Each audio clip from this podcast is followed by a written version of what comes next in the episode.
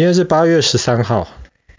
我们之前讲过了很多关于核能的一些故事，比方说我们讲过日本福岛核灾，因为海啸引发的核能电厂就有问题故障了。我们讲过车诺比事件，我们也讲过了居里夫人。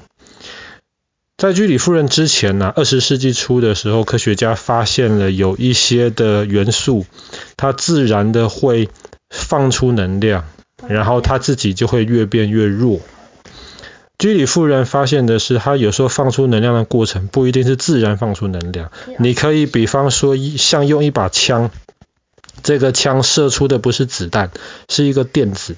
这个电子很快的速度打到一些元素的时候，它就可以逼着那个元素放出能量。但是不管是自然的，还是用这样子的这个呃居里夫人的方法。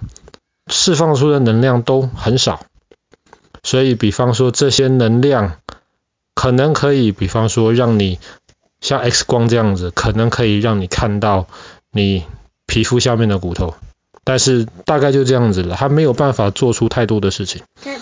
可是没有办法，可是在一九三八年的时候，有两个德国的科学家，他们发现了。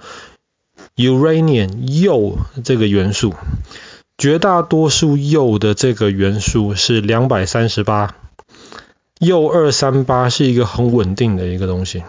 可是有一种很不稳定的铀叫做铀二三五，它比二三八轻一点，比二三八少了一点东西，因为少了一点让它很很不很不稳定。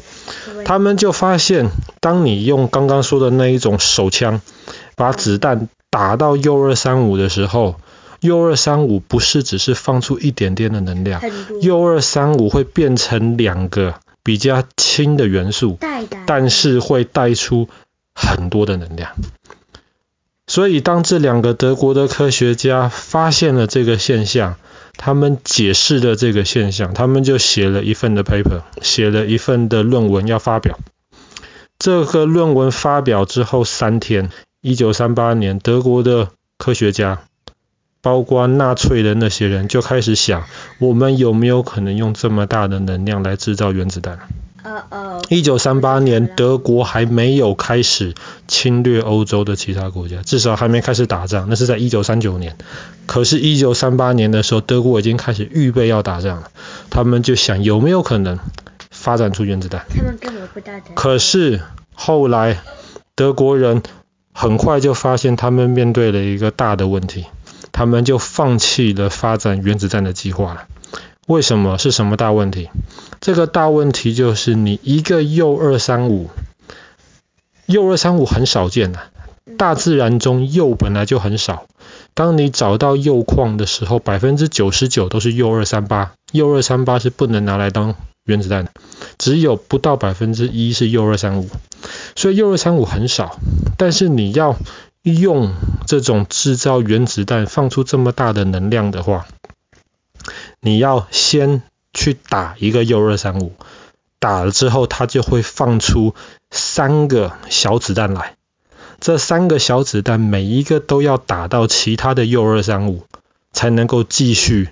有更多更多的子弹被放出来，就会有很大的能量了，才能做成核子弹，对不对？嗯。可是如果这个铀二三五不够纯，浓度不够高的话，比方说这里有一百个东西，可是只有十个是铀二三五，不可能的。那么你放出的这个第一个铀二三五被打破了，放出来的的三个能量，很有可能打不到其他的铀二三五就被吸收掉了。所以你要怎么样能够制造出很高浓度的铀二三五？这是一个很大的一个问题。所以德国的当时纳粹他们很快就放弃原子弹来制造原子弹，因为他们发现他们没有办法把铀二三五变得这么纯。不要忘记，大自然当中一百个铀矿中间只有不到一个是铀二三五，而且当时希特勒对自己。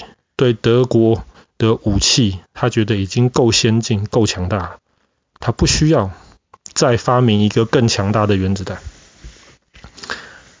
当时英国人也看到了这篇发表的文章，他们也开始要做原子弹。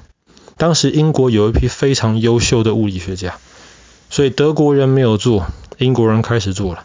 可是英国人开始做没有多久，一九三九年，第二次世界大战在欧洲正式爆发了。所以英国很快就发现他没有钱跟时间来研究核子弹了。那么他得把他全部的精力都放在抵挡德国的侵略。在一九三九年的时候，这个论文是一九三八年出来。一九三九年的时候，当时有很多德国的科学家逃离了德国，中间很多是犹太人，因为希特勒非常痛恨犹太人。其中有一个最有名的科学家叫做爱因斯坦，我们之前讲过他的相对论，他那时候已经逃到美国去了。所以爱因斯坦那个时候就跟很多其他科学家一起写封信给当时的美国，正在开始研究核子弹。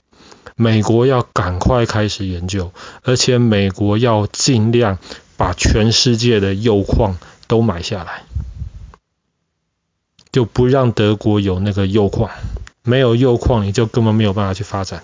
可是，一开始美国也不管。一直是到一九四一年底发生了一件事情，我们之前也讲过了，珍珠港事变，美国被拉进了第二次世界大战。那个时候，美国的罗斯福总统又想到了这个东西，他就决定了，不行了，我们要开始研究原子弹。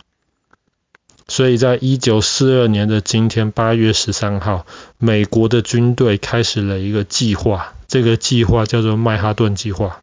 Manhattan Project 这个计划的目的就是为了用最快的速度发展出原子弹来。那我们刚讲过，发展原子弹理论的基础大家都知道了，你要铀二三五。实际上要怎么样把铀二三五从一大堆铀二三八中浓缩起来？这个就是曼哈顿计划，百分之九十的时间都在思考怎么样做这一件事情。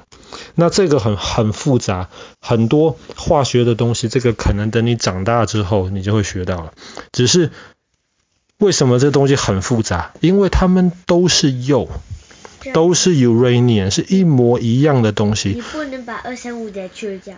嗯，重量差一点点而已。二三八跟二三五只差一点点，所以他们想尽了办法，最后在花了一年多的时间，他们想尽了办法，弄出了多少？零点二公克而已，零点二公克是不够的。他们当时计算，你要弄原子弹的话，你至少需要快十公斤才够，零点二公克这个是不够的。所以后来罗斯福总统他们美国又花了更多更多的钱下去，而且我们之前讲车诺比的时候讲到了，一九四二年发现的另一个东西叫做鈷，对，就是 plutonium。大家发现鈷跟那个 uranium 一样，跟铀一样，都是能够做核子弹。所以自从从一九四三年开始。在曼哈顿计划，一方面他们研究铀二三五，他们一开始也研究这个鈷。后来研究的结果是什么呢？非常非常的成功，他们制造出了两颗原子弹，一颗就叫做小男孩。小男孩后来在一九四五年的时候，不是小男孩是 Little Boy。Little Boy 里面装的就是铀，铀二三五做成的原子弹，这个丢到了日本的广岛。三天之后，另一个叫做 Fat Man，就是那个胖子，胖子原子弹里呃里面装的就不是铀了，因为当时要没有办法浓缩出那么多的铀，里面装的就是钚。然后这个就丢到了长崎去，本来还要丢第三颗的。可是丢下第二颗到长崎的时候，日本看到这个东西太可怕了，日本就决定投降了。曼哈顿计划非常非常的成功。当然，在曼哈顿的计划的过程当中，这个是美国当时的最高机密啊，所以要保密。当时其实有很多德国的间谍，甚至当时的苏联跟美国其实是一起打德国的。但是有很多苏联的间谍也想找到这个曼哈顿计划。当时英国一开始是跟美国合作做曼哈顿计划的，后来美国。就是等于说不跟英国合作了，而自己做了。英国也很想要知道，所以甚至有一些英国方面的一些间谍也想得到曼哈顿计划的一些资料。所以当时曼哈顿计划的保密是非常非常严格的。总共有十几万人在曼哈顿计划里面工作，绝大多数的人根本不知道自己在研究的是什么东西。直到原子弹在日本丢下去，造成了这么可怕的威力之后，大家才意识到，哎呀，原来我每天在做的那个东西，就是制造出这个原子弹。所以丢下去之后，一方面美国军队的人很开心，因为结束了战争，减少了很多美国士兵的死亡。可是第二方面，很多参与曼哈顿计划的科学家变得很害怕。他们看到这个东西威力这么大，就马上要美国的总统千万不可以把这个东西再用到其他的国家的身上。而且曼哈顿计划花了很多钱，花了好几十亿美金，听起来很多，对不对？实际上没有那么多。好几十美，好几十亿美金，为什么没有那么多？因为在那个时候，美国打仗每一天要花更多的钱。曼哈顿计划花的几十亿美金，只是美国打仗九天花的钱而已。你只用九天打仗的军费，就做出了这个原子弹，提早的结束了战争。从战争的角度上，这个其实是一件非常非常划算的事情。当然，后来二战结束，曼哈顿计划后来也结束了。后来苏联还有像英国自己也开始研究自己的曼哈顿计划，自己的核子弹。所以现在全世界就有很多个国家其实都有这个核子弹这个危险的武器。好了，我们今天的故事就讲到这边了。一九四二年的今天，八月十三号正式开始研究核子弹的曼哈顿计划。